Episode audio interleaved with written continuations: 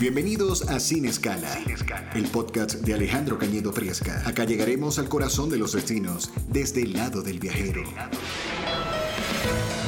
Viajemos juntos en un nuevo episodio Sin Escala.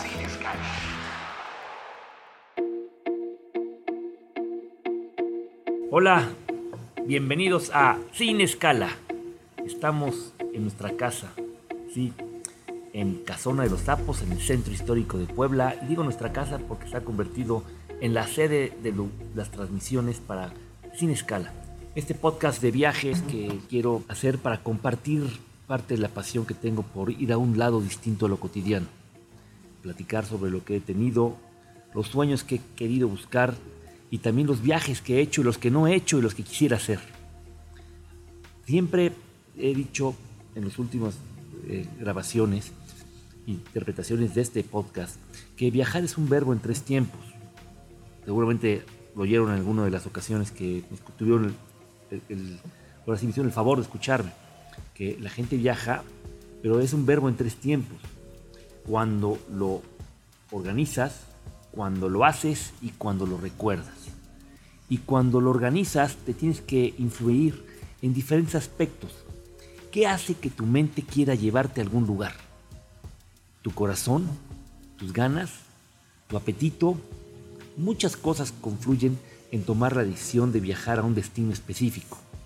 La primera es porque un amigo te lo contó, un familiar te dijo. Y la segunda tiene que ver mucho con lo que vamos a platicar hoy, por lo que viste.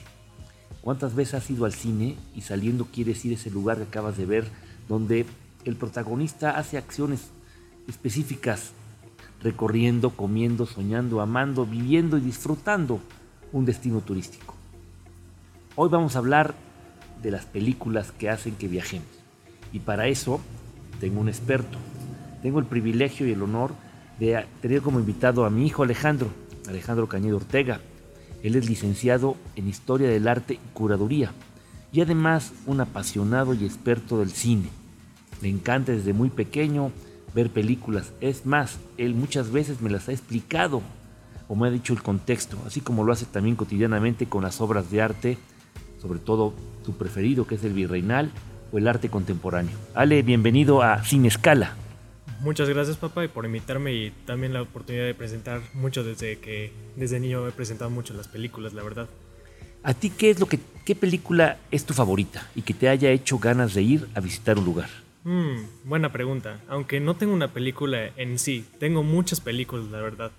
Me gustó mucho desde niño la ciudad de Nueva York, porque he visto películas como Spider-Man, Los Vengadores, Forrest Gump, o también la de Ice White Shot de Stanley Kubrick, donde grabaron en el MoMA o en Galerías de Arte, donde las hemos visitado posteriormente. ¿Cuál es para ti la película que refleja más, o el personaje que refleja más las ganas de vivir lo cotidiano? Para mí podría ser Woody Allen, pero no sé si tú has visto alguna película de Woody Allen que refleje algo de alguna ciudad. Yo tengo una en la mente, pero no quisiera yo decirla hasta esperar o escuchar lo tuyo. Bueno, en este caso Woody Allen es un escritor y director norteamericano donde refleja mucho el romance.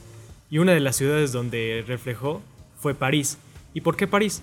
En su película Medianoche en París, donde le interpreta muchos actores de Hollywood, en este caso podemos ver que un escritor y guionista quiere descubrir más la gran ciudad de París, en el que una noche viaja en el tiempo, una especie de máquina del tiempo, y en este caso se reúne con grandes figuras del siglo XX como Picasso, George Strain, Hemingway, entre otras figuras donde conoce principalmente.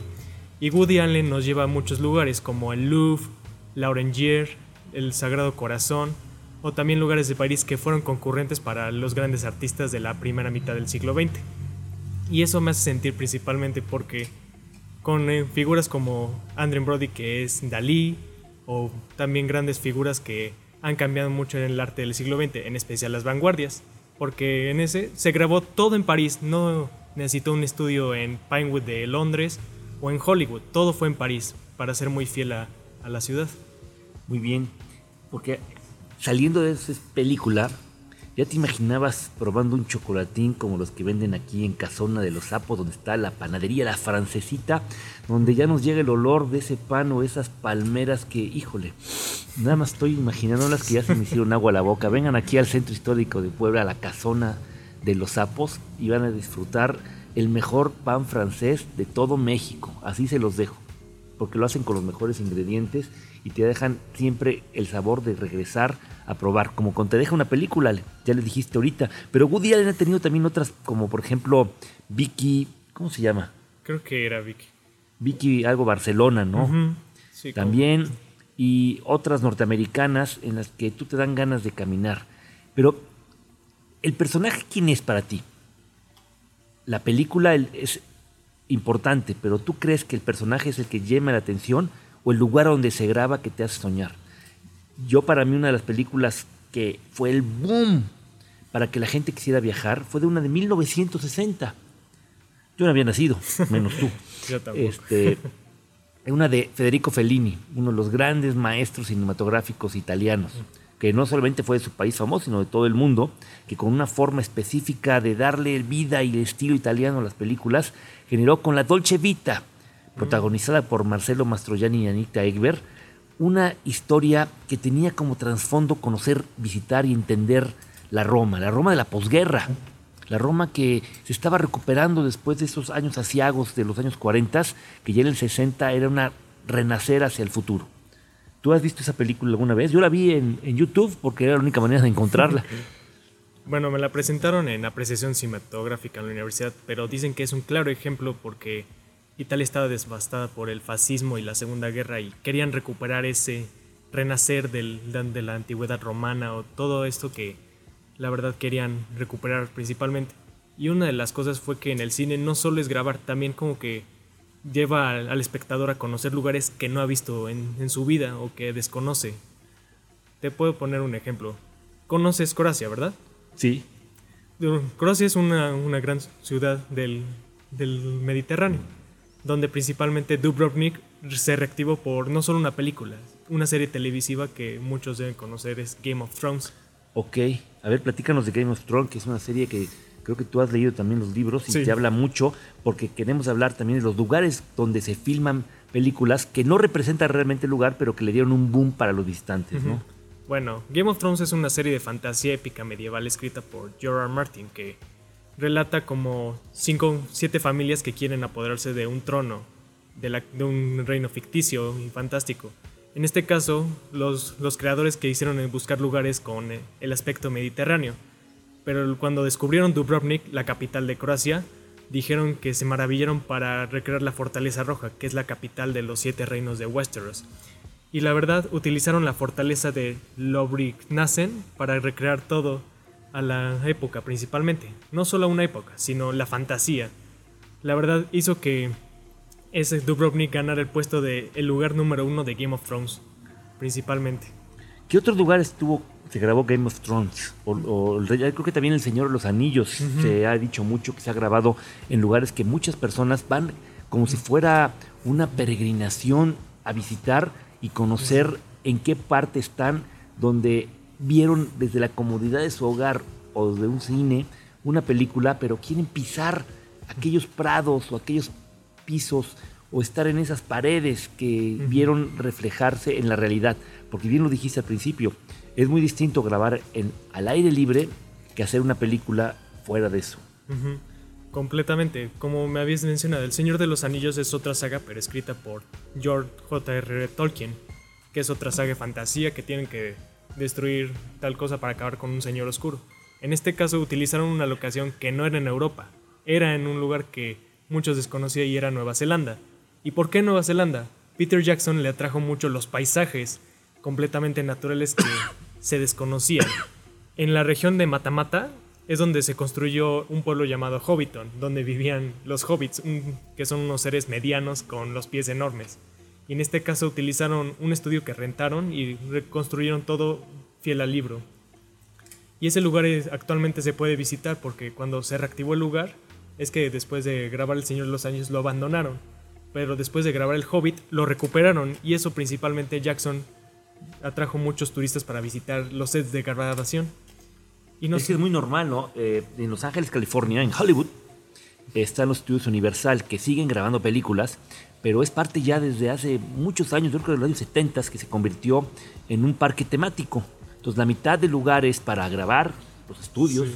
Y la otra parte para recrear parte de las películas. Y yo recuerdo muy bien que hay un paseo en barco donde en un momento determinado sale un tiburón que ejemplifica la película de tiburón Jaws. Ujú. Que Jaws no es tiburón, ¿no? Eso no significa la traducción, es mandíbulas. Un tiburón es sharks, pero así todo el mundo decía Jaws, porque era mandíbulas que salía. Y de repente cuando va la gente tranquilamente en su barquito le sale ese monstruo mecánico que hace emular a ese animal del mar. Animal se dice bien, no, no es animal, qué, qué error tan grande estoy cometiendo. Ya sé que la gente va a empezar a escuchar y mandar mensajes, sí, también equivocarse te permite saber que vas mal y que te puedes reponer y puedes ir por el camino correcto. Sí, claramente. Pero o sea, sí hay parques temáticos. Lo que hicieron allá en Nueva Zelanda fue recrear lo que también después se hizo en ya como cosa específica en Florida, en los estudios Universal de Florida, o en Disney, los MGM Disney Studios, que uno va a ver cómo se hicieron películas, pero también hay atracciones que te permiten vivir, como la famosa Torre del Terror, donde te subes en un elevador hasta casi el último piso y luego en caída libre sientas que estás cayendo al precipicio, pero luego un freno automático te permite estar tranquilo, bajar y pasear y caminar por esos lugares que tú conoces también, Ale, y que bueno, ojalá que podamos ir a más a ver esas películas de los lugares más hermosos del mundo que te hacen soñar. Y mucho es Italia, Ale. ¿Qué nos cuentas de Italia? Bueno, Italia es muy conocido porque fue la base para la antigüedad, principalmente porque fue el imperio más grande que hubo. Y también fue base también del Renacimiento y otras épocas. En el cine fue muy importante porque los estudios Cinecittà fue un lugar para spaghettis western, pero posteriormente empresas como HBO y 20th Century A ver, ¿qué, Fox espérate, ¿qué es un spaghetti western? Porque muchos no sabrán qué significa. ¿Será un platillo especial que te da un restaurante italiano? ¿Algo como lo que podemos probar también aquí en Casona de los Sapos? ¿O qué es un spaghetti western? A ver, platícame bien. Bueno, un spaghetti western es, son producciones realizadas por directores italianos, completamente italianos, pero que se realizan westerns, es decir, películas del salvaje oeste en Estados Unidos, pero con su toque, ya sea en la música, los actores o en el, el guion principalmente. Ah, entonces son películas que emulan como Bonanza de los años 60 o aquellas películas de este gran eh, actor que hasta tiene nombre, tiene un aeropuerto con su nombre, que si lo digo muchos jóvenes no van a saber, pero John Wayne John era el famoso vaquero del oeste, hizo muchas películas en Estados Unidos y que la gente quería ir a esa parte por ver. A lo mejor no le suena mucho, pero la palabra John Wayne era el hombre rudo, el hombre del viejo este, el hombre que hacía las películas más fuertes. Y entonces los italianos emularon en esos estudios en Roma como si fuera el viejo oeste o el lejano oeste o como se quisiera, pero con un toque un poco como pedir un espagueti y ponerle algo de, de picante. Sí. sí. Para emular a los italianos que hicieron con, los con, el- con esa parte, que fue México una gran parte de esa, el lejano oeste. Aunque, ¿sabes qué? Todo lo que era el lejano oeste era todo lo que estaba a la izquierda del Mississippi.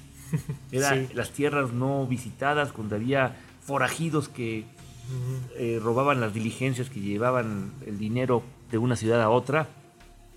Y tos- la, la parte civilizada de los Estados Unidos de Norteamérica en el siglo XIX era exactamente el, como podríamos llamarle, el lado este del Mississippi, sí. era la, la- frontera, Sí. las grandes llanuras, todo el, el periodo que, que- que marca y que en películas se puede visitar. Y que ahora hay una, una carretera, una famosa autopista que es Sí. la autopista o la carretera Ruta 66 que recorre casi todo Estados Unidos y que pasa por gran parte y que también una película, a ver si te acuerdas Sí. qué película para niños tuvo que ver con la Ruta 66, Era la de Cars de Pixar, ¿no? la de Cars de Pixar precisamente. Sí. Sí, y otra de las cosas que, bueno, retomando de Italia, que además de los westerns recrearon como películas que sí ganaron renombre mundial como El Padrino, que es una de, de tus trilogías favoritas del, del mundo, además que leíste el libro, y otra también Cinema Paradiso. Esa generó mucho, este, Cinema Paraíso, mucho ambiente que la gente quería emular, vivir en Italia después de ver esa película.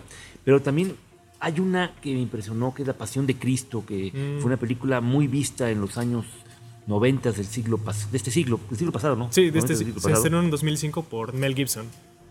Ok. Sí, y, y aunque lo más curioso es que Mel Gibson rentó un estudio llamado los Chinechita, que en el que no podías viajar a Israel por cuestiones políticas y bélicas, y en este caso reconstruyó lo que era la Jerusalén antigua. En una ciudad abandonada, ¿no? Sí, y lo que los Chinechita también recreó el estudio de Roma. No sé si has visto esa serie que recrea la los últimos días de Julio César. Y en este caso reconstruyeron todo. Es fue el presupuesto más alto en reco- reconstruir fielmente a lo que era la antigua Roma. El foro, los templos, todo. Y todavía... Y los baños también, ¿no? Exactamente. Hay muchas imágenes en la esa de los baños que te permite hacerlo. Pues sí, Ale, hay, hay, hay muchas películas que, que podemos ver, soñar, viajar. Y ahora, uno de los destinos más visitados por los jóvenes, adultos y niños está en Orlando, Florida, pero fundamentalmente más en un lugar del Reino Unido, en la capital, en Londres, porque los chavos quieren conocer todo lo que tiene que ver con Harry Potter. Harry Potter, exactamente. ¿Qué nos cuentas de Harry Potter? Bueno, Harry Potter es otra de las sagas fantásticas, pero escritas por la autora inglesa J.K. Rowling, que cuenta de un niño que es elegido para estudiar en la escuela de magia y hechicería Hogwarts.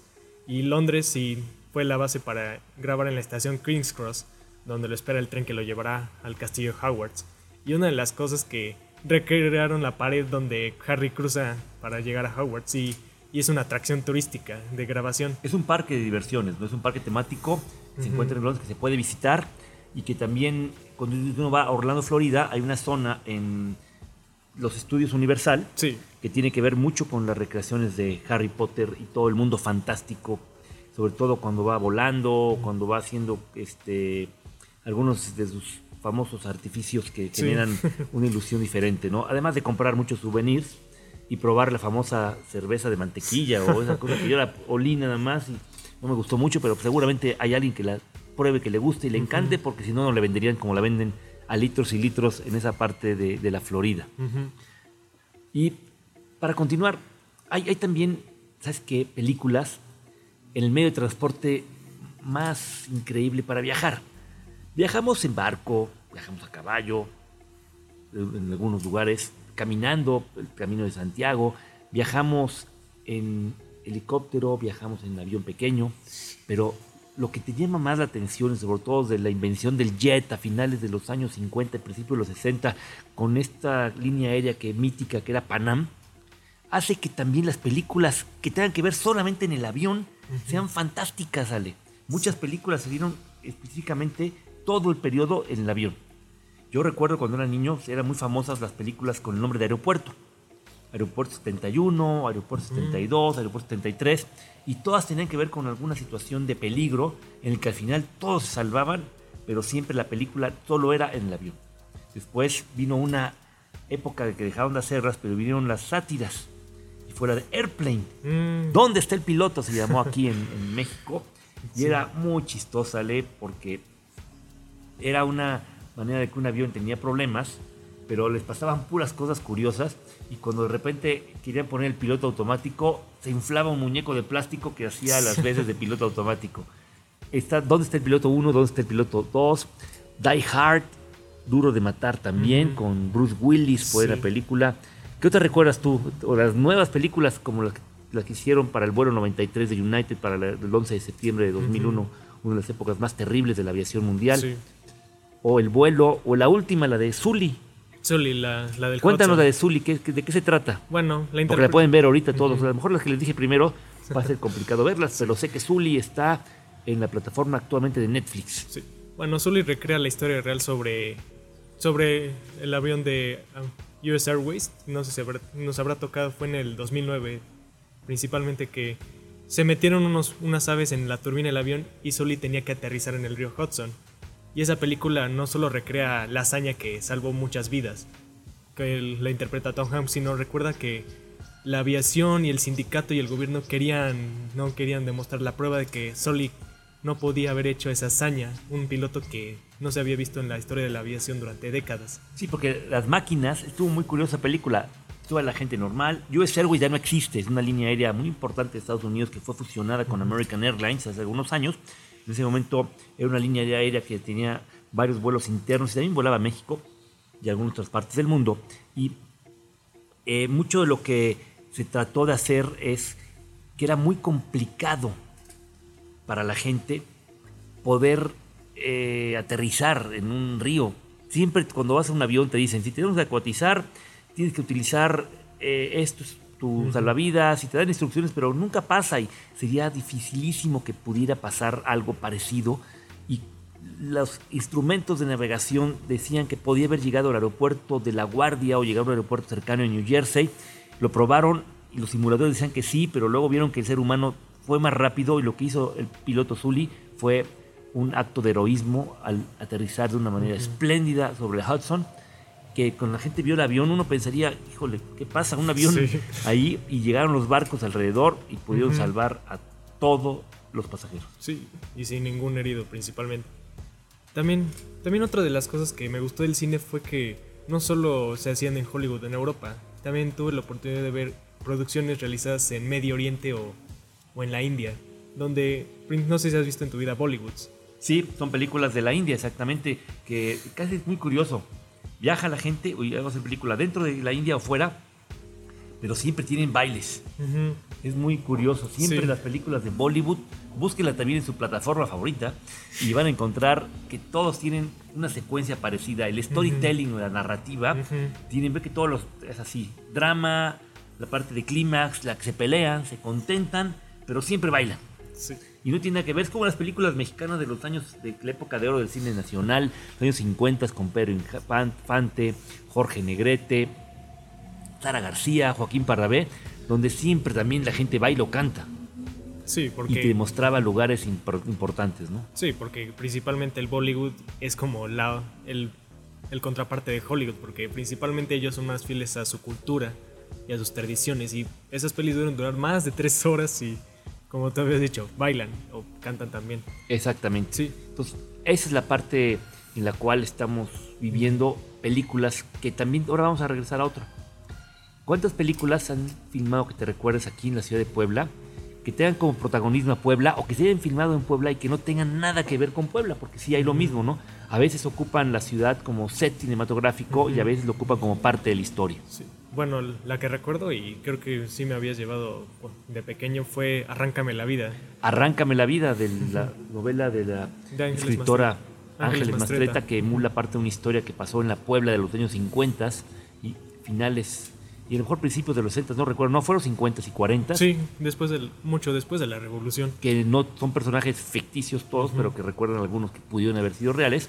Eso ya es la imaginación de cada uno, como en las películas siempre dicen, cualquier coincidencia con la realidad es meramente una coincidencia. Sí. Entonces esa película, Arráncame la vida, Enamorándome de Abril, también es una película mm. importante que se hizo hace alrededor de ocho años.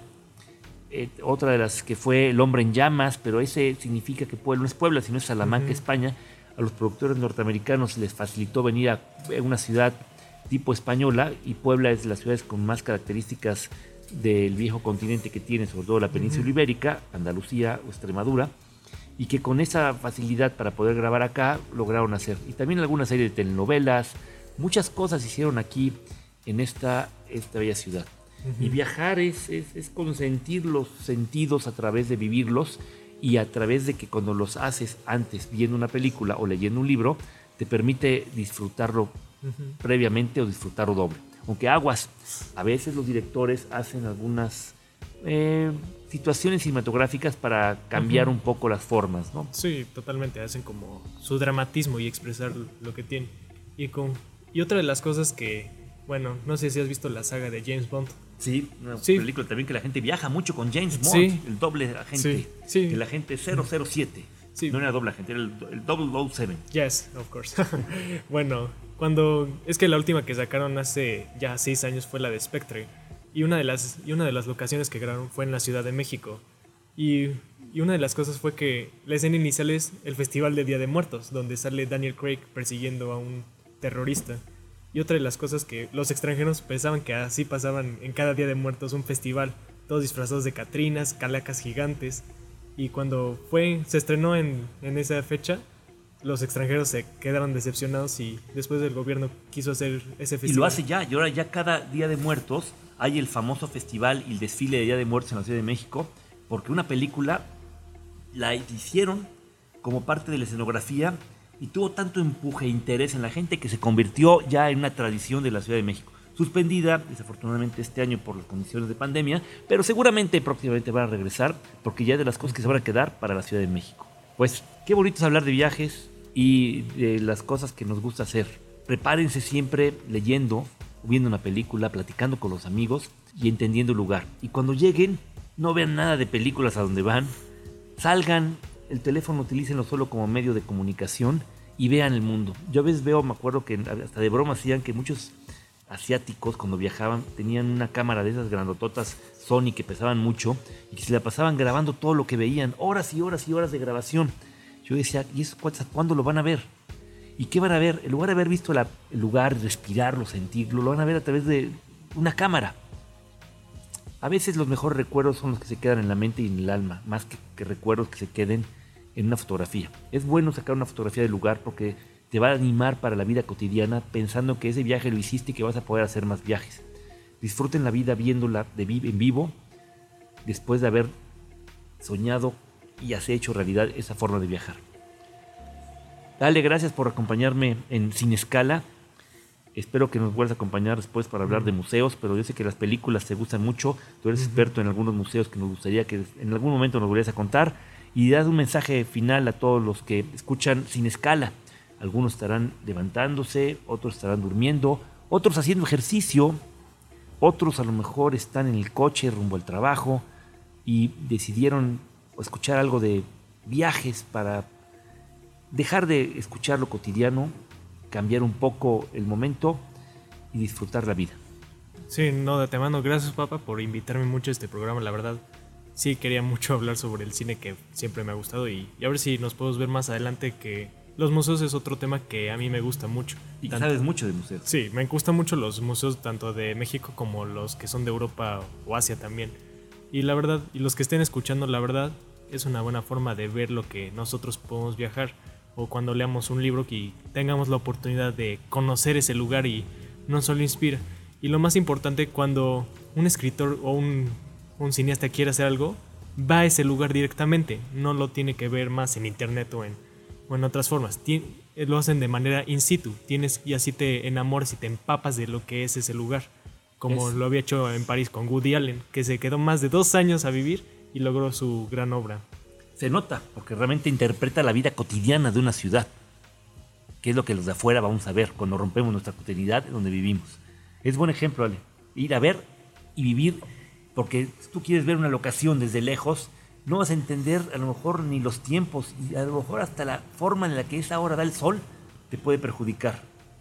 El scouting, que como dicen los cineastas, es fundamental. Por eso hay jefes de locaciones que acaban viviendo en los lugares donde van a grabar.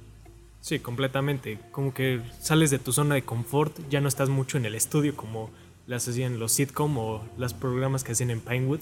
En este caso los directores como que se van al lugar, se quedan y utilizan sus propios recursos para recrear el lugar sin dañarlo completamente, sino ser fiel y así el espectador tiene la oportunidad de conocerlo más adelante, principalmente. Y uno de los lugares que además me interesaría más Roma, porque es uno de los lugares que siempre me ha encantado por la antigüedad grecorromana, el renacimiento también por los pintores futuristas. Perfecto, pues vayamos y viajemos juntos. Gracias a todos los que nos están escuchando sin escalas, nos vemos próximamente. Compártenlo si les gustó, díganle a sus mejores amigos y a los que tampoco son sus amigos, díganselo también. Siempre es bueno compartir algo que te gusta. Y si no te gusta, pues mándame un mensaje y diga que te puede gustar. Adiós.